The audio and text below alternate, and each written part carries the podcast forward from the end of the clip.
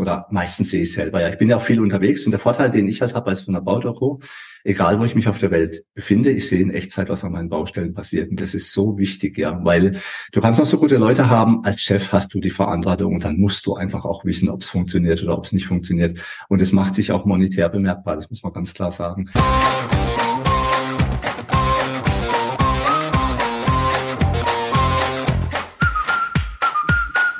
Und herzlich willkommen zu einer neuen Folge des Bauimpulse Podcasts. Und ich habe ab und zu mir vorgenommen, dass ich Kontakte einlade und Gäste einlade, die ich auf der Memo-Meisterreise kennengelernt habe und die aus ihrem Alltag ein bisschen aus dem Nähkästchen plaudern dürfen.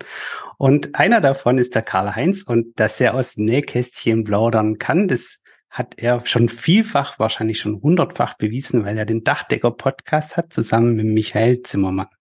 Hallo Karl-Heinz, schön, dass du da bist. Hey Achim, schön mal bei euch im Bauimpulse Podcast zu sein. Ich höre den ja natürlich auch regelmäßig, versteht sich ja von selbst.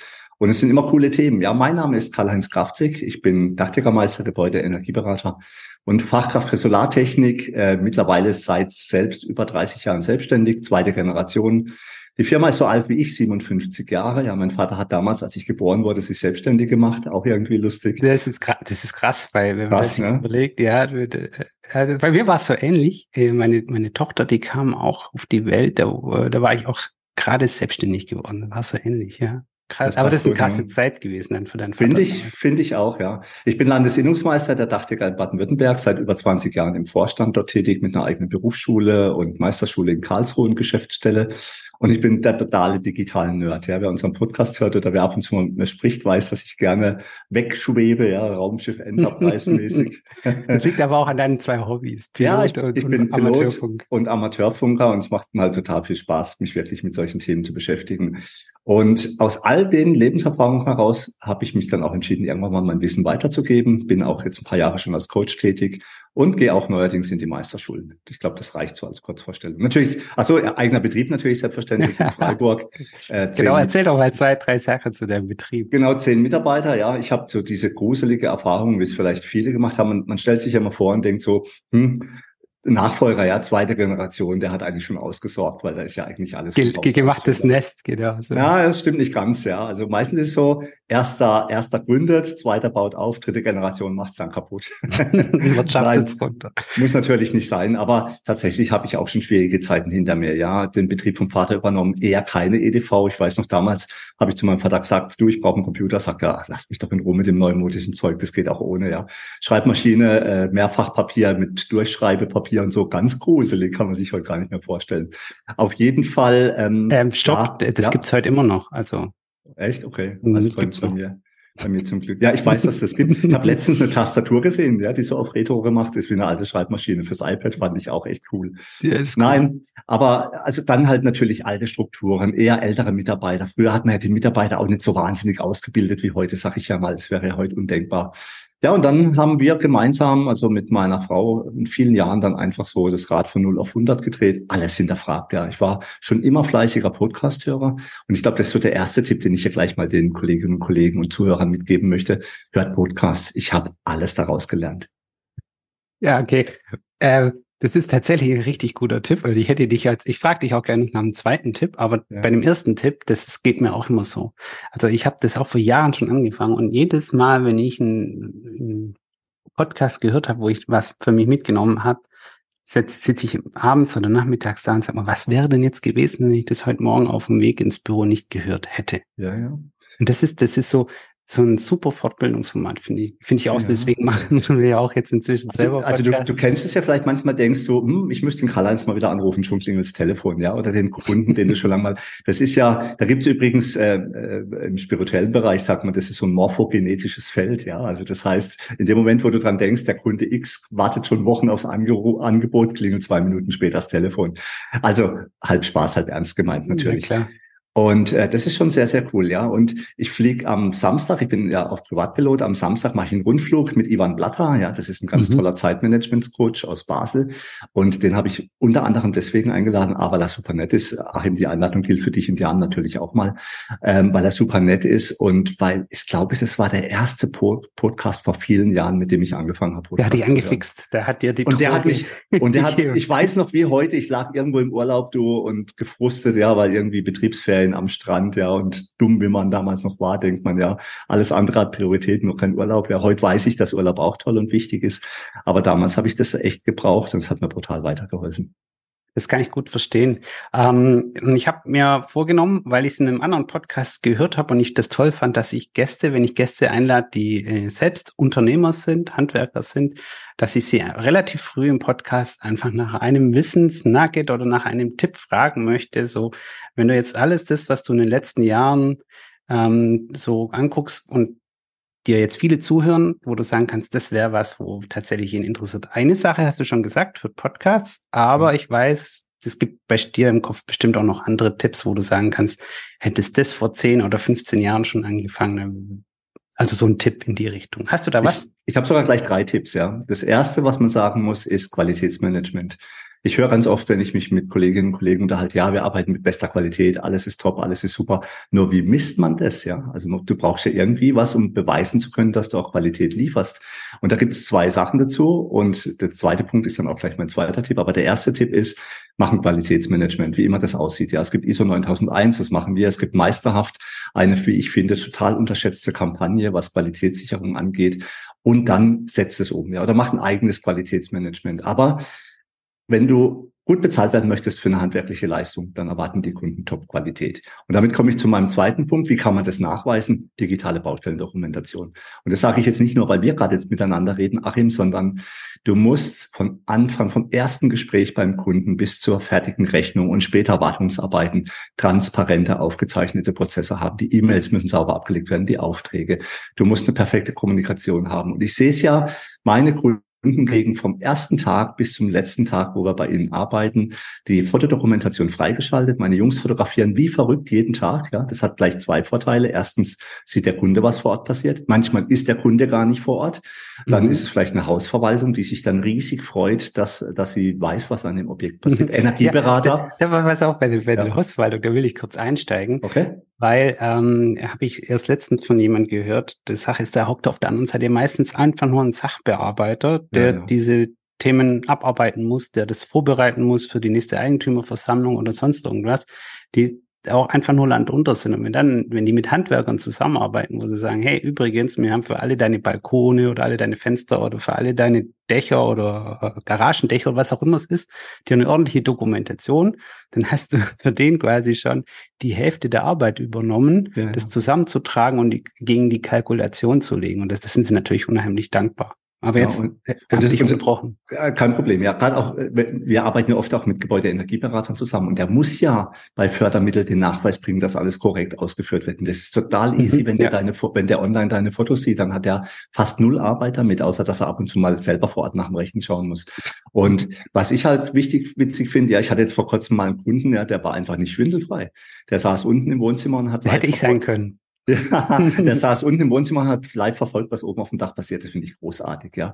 Oder die Kunden wissen einfach schon, oder Nachträge, ja. Ganz ehrlich, äh, wir haben es im Vorgespräch gehabt, Angebote zu erstellen, das macht richtig Arbeit, vor allem wenn alles drin sein soll. Mhm. Und wenn man mal was vergisst und man sieht dann die Fotos von den Mitarbeitern, die aufgenommen werden, dann fällt dir einfach auf, da ist was nicht in Ordnung und dann muss ich mit dem Kunden drüber reden. Und dann kannst du innerhalb von kürzester Zeit kannst du einfach ein kleines Protokoll machen, dem Kunden schreibt, hier, schau mal, das ist nicht im Angebot drin, da müssen wir unbedingt drüber reden, das kostet jetzt ein bisschen mehr Geld. Und wenn das begründet ist, ist das null Probleme. Mit der Schlussrechnung gibst du einfach alle Fotos als PDF. Da will ich auch kurz nachhaken. Also du hast deine Mitarbeiter da drin geschult, wie sie darauf reagieren sollen, wenn der Kunde eine Änderung oder was anderes machen will. Und wie gehen die davor? Die melden es bei mir, ja. Also entweder über die interne Funktion, die es in der Baudoku gibt, oder sie äh, rufen mich kurz an oder meistens sehe ich selber. Ja, ich bin ja auch viel unterwegs und der Vorteil, den ich halt habe als von der Baudoku, egal wo ich mich auf der Welt befinde, ich sehe in Echtzeit, was an meinen Baustellen passiert. Und das ist so wichtig, ja, weil du kannst noch so gute Leute haben, als Chef hast du die Verantwortung und dann musst du einfach auch wissen, ob es funktioniert oder ob es nicht funktioniert. Und es macht sich auch monetär bemerkbar, das muss man ganz klar sagen. Also hier, glaube ich, ist ganz wichtig und auch beim Rechnungsschreiben einfach nichts zu vergessen, indem man nochmal kurz die Bilder anschaut. Oder auch in rechtlichen Dingen, du hast einfach eine saubere Dokumentation. Also ich bin eh ein Fan von papierlos, ja. Das, ich brauche das eh alles nicht. Äh, kann man aber trotzdem machen, wenn man das möchte. Aber ich hau alles in die Baudoku rein und habe alles an einem Platz. Arbeite eh nur noch mit Software, die in der Cloud, also im Browser läuft. Lokale Installationen finde ich ganz schrecklich mittlerweile in der heutigen Zeit. Das geht einfach super. Ne? Ja, ich meine, die Vorteile, die, äh, es gibt ein paar Vorteile, gibt ein paar Nachteile, aber die Vorteile überwiegen, glaube ich, auch. Und einer der Vorteile ist, du brauchst keinen IT-Administrator, der dir ja. irgendwelche Netzwerke so, reinsteckt und keine CDs reinlegt. ja, und keine, Updates, keine Updates und keine Backups, ja. Und dann gibt's irgendwie eine wichtige neue Funktion, dann wird die übers Wochenende mal schnell eingespielt und als Handwerker kriegst du nichts davon mit, ja. Du musst natürlich deine Mitarbeiter motivieren. Da habe ich vor kurzem mal ein Erlebnis gehabt, dass ein Kollege zu mir gesagt hat, Mensch, Karl-Heinz, ich würde ja gerne digitalisieren, aber meine Mitarbeiter wollen nicht. Ja, und dann habe ich mir den Betrieb mal angeschaut. Ich gehe auch in Betriebe rein und gucke mir das an. Und da war die Stimmung so scheiße, Achim, ganz ehrlich, da war Digitalisierung das geringste Problem, was der Die haben auf gar nichts Bock wahrscheinlich. Die haben auf gar nichts Bock, ja, die werden total verweigern. Und da musst du einfach deinen Mitarbeitern erklären, warum das so wichtig ist, dass du Transparenz und dass die Kunden mitbekommen, was sie wollen. Und das, die müssen ja nur eins machen, wie doof fotografieren. In der Freizeit machen sie es ja auch, ja, warum dann nicht auch im Betrieb? Du, ich sag mal, steile These auch aus meinem Alltag ist, manche wollen es gar nicht weil ja. sie gar kein Vertrauen drauf haben, dass ihre Mitarbeiter das alles kennen. Aber auch da ist das Problem, liegt dann woanders, ja. ja also, ja. also ich liebe es und das ist das Beste. Und damit komme ich gleich zu meinem dritten Tipp. Äh, und der dritte Tipp ist einfach, ihr müsst besser organisiert sein. Ihr dürft euch nicht mehr Kalender vollknallen oder fragmentiert, also das heißt über die Woche verteilt, ständig irgendwelche Termine annehmen. To-Do-Listen sind toll, ja, wenn da eine Million Einträge drinstehen, aber die arbeitet man nie ab. Also wenn ihr eine Aufgabe habt, tragt euch doch gleich in den Kalender ein. Ja, Achim und ich machen hier gerade jetzt die Aufnahme von diesem Podcast. Das haben wir vor Wochen geplant. Wir sind beide tief entspannt, weil wir jetzt die Zeit dafür haben, diese Aufnahme zu machen. Und wenn du wichtige Dinge in deinem Leben hast, planst über den Kalender und nimm dir dann auch die Zeit dafür und vor allem Time-Blocking großartig, äh, Achim, muss man wirklich sagen. Ihr müsst euch feste Blöcke in der Woche reservieren, wo ihr sagt, da mache ich nur Angebote, nur Rechnung oder nur Kundengespräche. Dann könnt ihr die auch online buchbar machen. Und der Vorteil ist dann wirklich, dann hast du auch einfach Zeit, um deinen Job zu erledigen. Und ich erlebe es ganz oft, ja, viele Kollegen, die sagen, ich kriege mein Tagesgeschäft nicht geschafft. Und damit kommen wir ah, zum vierten Punkt als Tipp, ja. ja Waller raus, Waller raus. Das gerade läuft. Ablenkung und Suche, ja. Suche kriegst du ganz schnell hin, wenn du in einem gescheiten Baudoku alles ordentlich ablegst, dann findest du einfach schnell deine Sachen. Meinst du Ablenkung oder Ablage? Ablenkung. Ablage, ich meine beides, ja. Ablage, okay. Aber Ablenkung ist dann die, die, also Suche und Ablage ist eine Sache, dass du einfach weißt, wo du was ablegst mhm. und schnell findest. Und moderne Baudokus haben ja auch Suchfunktionen für sowas. Und dann halt die Ablenkung, ja. Also ich habe letztens mal nachgesehen, 30 Prozent hast du irgendwie Ablenkung durch, durch Messenger, Informationen, Mails, weiß der Telefonanrufer, die Frau läuft dir ins Büro rein und will irgendwas wissen. Das, ich bin ja nicht multitaskingfähig. Ne? Wenn ich irgendwie keiner, eigentlich keiner, ja. Meine, ja, das ist eine völlige Illusion. Also wenn ich irgendwo arbeite, ja, und meine Frau kommt ins Büro rein und fragt mich irgendwas, die, die, die Reset, resettet mich einfach auf Null, ja. Ich fange wirklich komplett bei Null an. Und wenn du auch so tickst, ne, dann musst du dir Freiräume schaffen. Dann hängt draußen ein Schild an deiner Tür und sagst unter Höchststrafe oder nur wenn die Hütte abbrennt, darf hier eingetreten werden. Du kannst, du kannst so eine gelbe Baustellenlampe an deine Tür hängen oder weißt wie so ein Studio so on record, äh, dass du sagst, okay, der, der darfst du nicht rein, kann man bestimmt schön als Gadget basteln. Ähm, aber ich hatte das auch ähm, ähm, ganz, ich hatte ja vorher kurz gesagt, am Anfang der Selbstständigkeit hatte ich das auch, da, da habe ich, ja, hab ich viel programmiert damals und viel entwickelt. Ich bin ja eigentlich Elektroingenieur und Informationstechnik. Und da habe ich mein Brötchen mit Entwicklungen verdient. Und da, da war ich zu Hause und dann kam eine Frau rein und hat irgendwas gefragt. Und dann habe ich ihr irgendwann mal gesagt, weißt du, das ist, das ist ein bisschen so, wenn man morgens anfängt zum Arbeiten, dann geht man immer ja. tiefer wie beim Film in New York, ja, wenn man vom ja, Satellit kommt und immer weiter reinzoomt. Und wenn du dann kommst und irgendwas fragst, dann puff, bin ich wieder im Weltall und dann muss ich mich wieder rein, wie ich ja, ja, ja. in dem Hotelzimmer in New York und hat's, bin. Hat's, hat's bei dir geholfen? Bei mir nicht.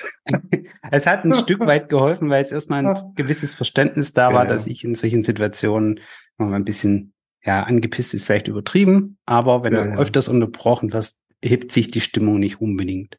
Deswegen bin ich auch gern, wenn ich unterwegs arbeite, habe ich mein, mein, meine Kopfhörer dabei und, und blende einfach alle Umgebungsgeräusche aus oder hau mir noch weißes. weiß, Outside sprich mich nicht an, natürlich. Hau, hau, noch, hau noch weißes Rauschen oder irgendwie Regen auf mein Ohr drauf und dann ist die Welt für mich in Ordnung. Ja, das, das passt dann ganz gut. Du, du hast ein Unternehmen in Freiburg, ja? Es gibt genau. ja, das, Freiburg ist ja jetzt bekanntlicherweise jetzt nicht die ärmste Stadt, ja, und du hast ja da auch bestimmt ein ganz tolles Klientel. Das ist auch alles relativ nah beieinander, schätze ich mal. Ja. Ähm, wenn du jetzt aber ein bisschen an Kollegen denkst, die im ländlicheren Raum sind oder an andere, die haben es ja nicht immer so leicht. Äh, so, so. Du hast vorher ja gesagt hier äh, im Vorgespräch, äh, du machst gern Privatkunden, du kannst deine Kunden ein bisschen rausruhen, du hast eine gute Auftragsauslastung. Ähm, Gibt es da noch einen Tipp, wo du sagen kannst? Sichtbarkeit. Hey, Achim, mhm. Sichtbarkeit. Ich glaube, manche Betriebe, ich merke das jetzt, ja, ich, ich bin jetzt mal so eingebildet, ähm, dass Michael Zimmermann und ich, die jetzt knapp drei Jahre den Podcast machen, wir reden ja ständig über Sichtbarkeit auch. Ich glaube, das bewirkt auch was, weil ich stelle zunehmend fest, so im letzten halben Jahr, dass sehr viele Kollegen plötzlich in Social Media unterwegs sind, TikTok, Facebook, Instagram. Und und das ist auch wichtig, ja. Auch gerade im ländlichen Raum, auch woher sollen die Leute dich denn kennen? Printwerbung, glaube ich, bringt heute nichts mehr. Ja. Kann man, klar, manchmal so bei irgendwelchen Festen vielleicht noch.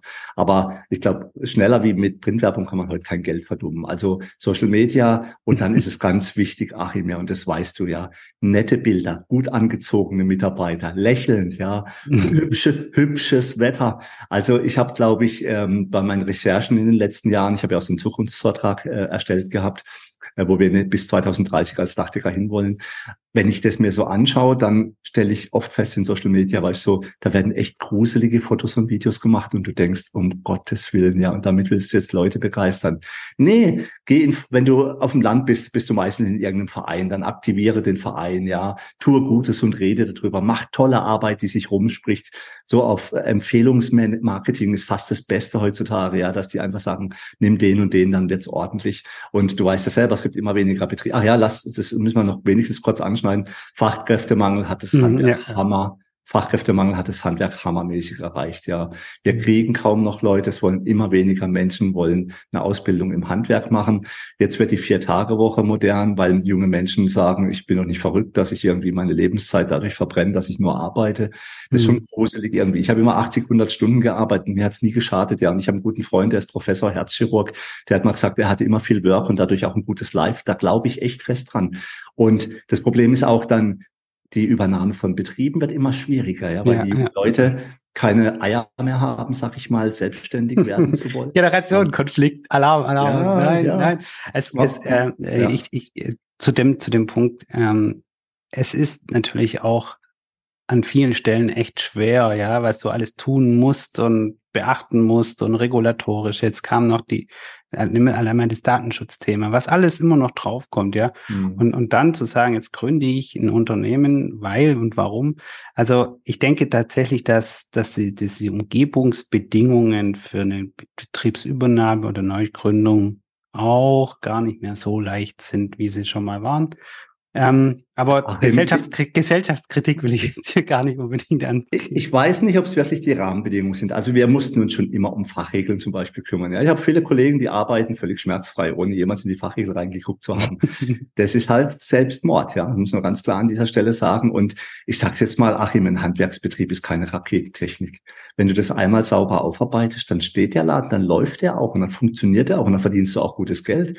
Und das, das muss man jetzt, halt, weil du, weil du es ja geschafft hast. Aber ja, aber ich weiß ja, ich, ich weiß ja, wie es geht. Und ganz ehrlich, das ist nicht so wahnsinnig schwer. Ja, und das müssen wir halt auch an den Meisterschulen den jungen Leuten beibringen, wie es richtig geht. Und manchmal habe ich so das Gefühl, wir machen halt Ausbildung nach Lehrbuch und das war's. Und das reicht heute nicht mehr fürs Leben. Da muss deutlich mehr kommen.